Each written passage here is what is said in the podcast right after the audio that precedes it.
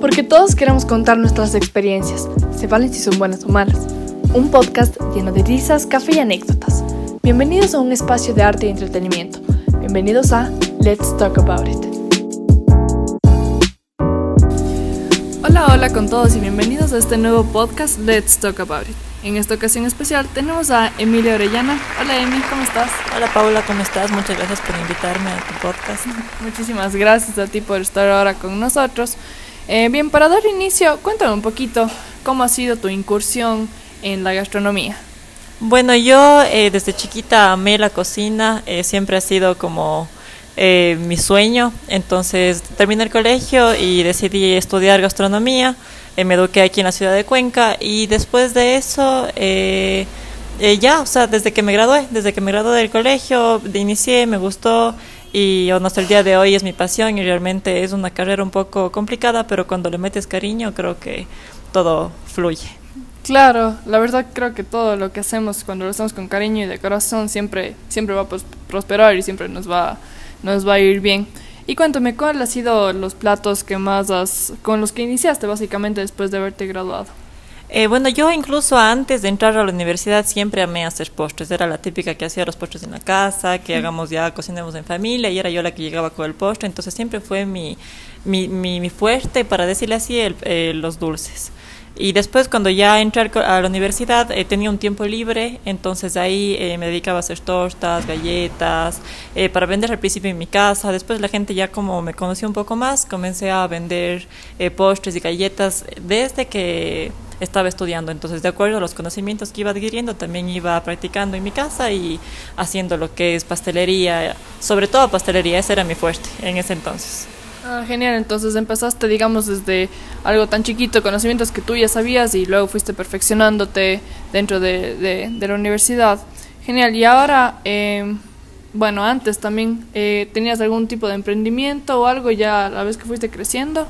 Sí, la verdad, eh, como digo al principio, fue algo casero en mi casa, eh, entonces ocupaba las cosas de mi mami, entonces después de eso eh, mi familia ya vio que ocupaba todo su espacio, entonces me dieron un puestito, una parte de atrás en mi casa, hicimos un cerradito y ahí puse yo mi propia cocina, porque ya eh, los pedidos comenzaban a entrar y ya no me abastecía. Y yo también necesitaba mi espacio propio y ya no ocupar hasta la harina de mi casa, porque era como que la harina, la sal, todo el azúcar de mi casa y yo, y yo vendía y mi papi compraba las cosas. bien, gracias. Entonces después de un tiempo ya comencé a hacer en mi casa y ahí comenzó ya un negocio un poco más grande porque después cuando ya me gradué de la universidad eh, pude dedicar mi tiempo al 100% a eso, entonces ya hacía bocaditos para eventos, para matrimonios, que son cosas un poco más grandes. Entonces ya eh, después de eso tuve una amiga que se unió a mí y trabajábamos juntas en mi casa, en este espacio que ya tenía para mí, y hacíamos juntas, porque ya sola ya no podía, porque ya el emprendimiento comenzó, comenzó como un emprendimiento chiquitito, como algo pequeño, pero ya creció, entonces ya era algo de, de una sociedad, digámosle así. Claro. claro, pero genial. Y digamos, ¿cuánto tiempo, o bueno, ahora veo el día de hoy estamos eh, aquí en, en, el nuevo emprendimiento de, de Emilia. Eh, la Emilia les va a contar eh, mejor ahora de qué se trata este nuevo emprendimiento que tiene, porque creo que es un, cambio total, ¿no? Sí, realmente fue un cambio sorpresivo para mí misma, primero igual para mi familia. Yo después de, de terminar la... Eh, después vino la pandemia, eh, vino la pandemia que nos afectó a todos en cierta manera, entonces yo eh, dejé eh, mi mundo de la pastelería porque los eventos se acabaron, se acabaron los eventos y yo ya no tenía de qué sustentarme. Aparte yo tenía mi trabajo aparte que trabajaba en un restaurante y me quedé sin nada, me quedé sin mis emprendimientos, que eran mis dulces, porque ya no había eventos, y además muchísima gente en Cuenca comenzó a hacer lo mismo. Gente que se quedó sin trabajo, comenzó a hornear en sus casas, a vender sus pasteles, sus galletas, y es totalmente válido, pero sí nos perjudicó a la gente que habíamos estudiado, a la gente que, que teníamos nuestros negocios un poco más establecidos porque salieron con unos precios locos. Entonces yo me vi súper afectada, entonces decidí eh, dejar por completo lo que es la pastelería y los dulces porque eh, la pandemia me afectó completamente. Entonces después de eso eh, eh, pasaba en mi casa y, y, pasaba cocinando, haciendo cosas en mi casa como siempre en familia y, surgió la idea de, de, ponerme un local de comida rápida y viendo las necesidades de aquí de la ciudad de Cuenca, como que qué comida rápida hace falta, eh, surgieron la idea de hacer tacos. Entonces ahora eh, tengo una taquería y me estoy dedicando a eso. Realmente fue un cambio de los dulces a los, a los salados, pero mi familia siempre me dijo como que atrévete, le, te sale bien. y a veces, a veces los postres son un poco complicados porque es... Eh, muy minucioso, o sea, como que cada cosita, 3 gramos, 2 gramos, y si fallas en algo, chao, se acabó, la torta se, se hundió y ya no salió.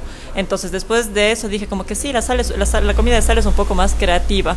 Uno, uno puede ser, eh, poner un poquito más de, tu toque un poquito más de sal, un poquito de una especie diferente y el sabor siempre, siempre va a mejorar. O sea, es bien difícil dañar la comida de sal. Claro, es más como que ya ese toque personal tuyo que le puedes dar a, a tu comida, la comida rápida, ¿no? Sí, entonces eso así nació. Eh, mi familia me apoyó eh, después de que yo estar dos años eh, sin trabajo.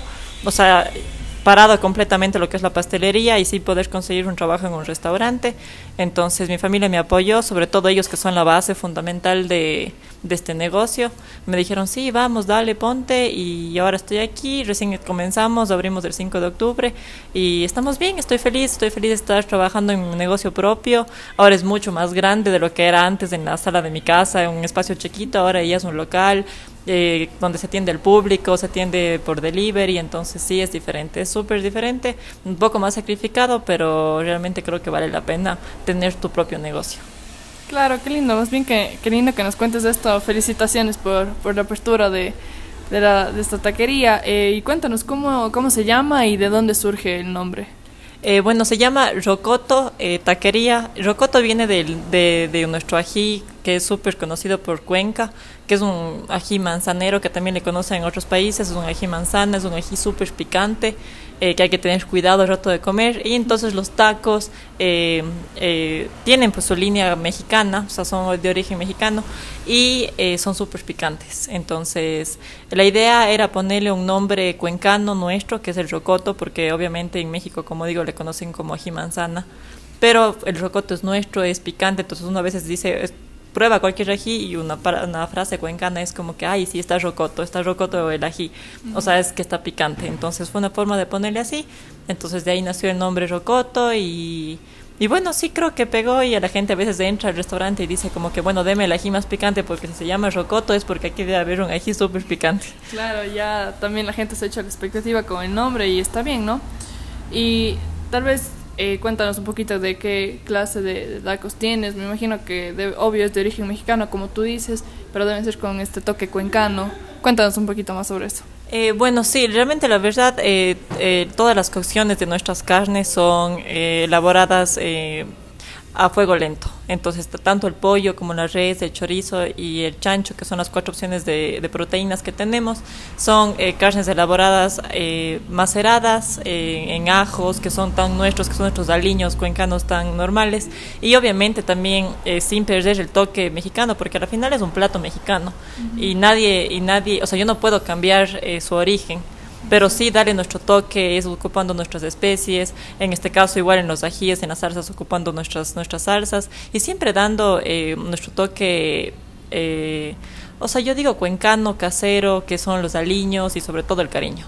Entonces eso, eh, las cocciones y los productos que son obviamente totalmente nuestros, porque hay muchos productos que que no se consiguen aquí, que sí se ocupan en México, pero hemos sabido adaptarles a los nuestros, que al final no son difíciles de conseguir y dan ese toque, ese toque cuencano, ese toque ecuatoriano, sin salirnos de nuestras raíces, que es por lo que estamos nosotros aquí. Claro, totalmente de acuerdo. Es un, un cambio, es una, ¿cómo sería? Una extensión de lo que ya existe, pero con, obviamente con este toque cuencano que eh, realmente a los que nos están escuchando, yo ya he probado estos tacos, en serio son deliciosos. Y, y, claro, sí, sí se nota el cambio, sí se nota el cambio, se nota el toque, se nota más que nada el cariño y el esfuerzo que le pones al, al hacer estos tacos. Y bueno, cuéntanos también un poquito en dónde estás ubicada para las personas que quieran venir y probar estos deliciosos tacos. Eh, bueno, estamos ubicados en la Juan Jaramillo y Miguel Ángel Estrella, en el centro de la ciudad de Cuenca. Eh, nuestro local es uno está justo casi en la esquina, tiene un lechero de tomate afuera. Y otra cosa que me preguntabas que no te respondí hace un momento sobre el toque cuencano, la decoración de nuestro local no es mexicano.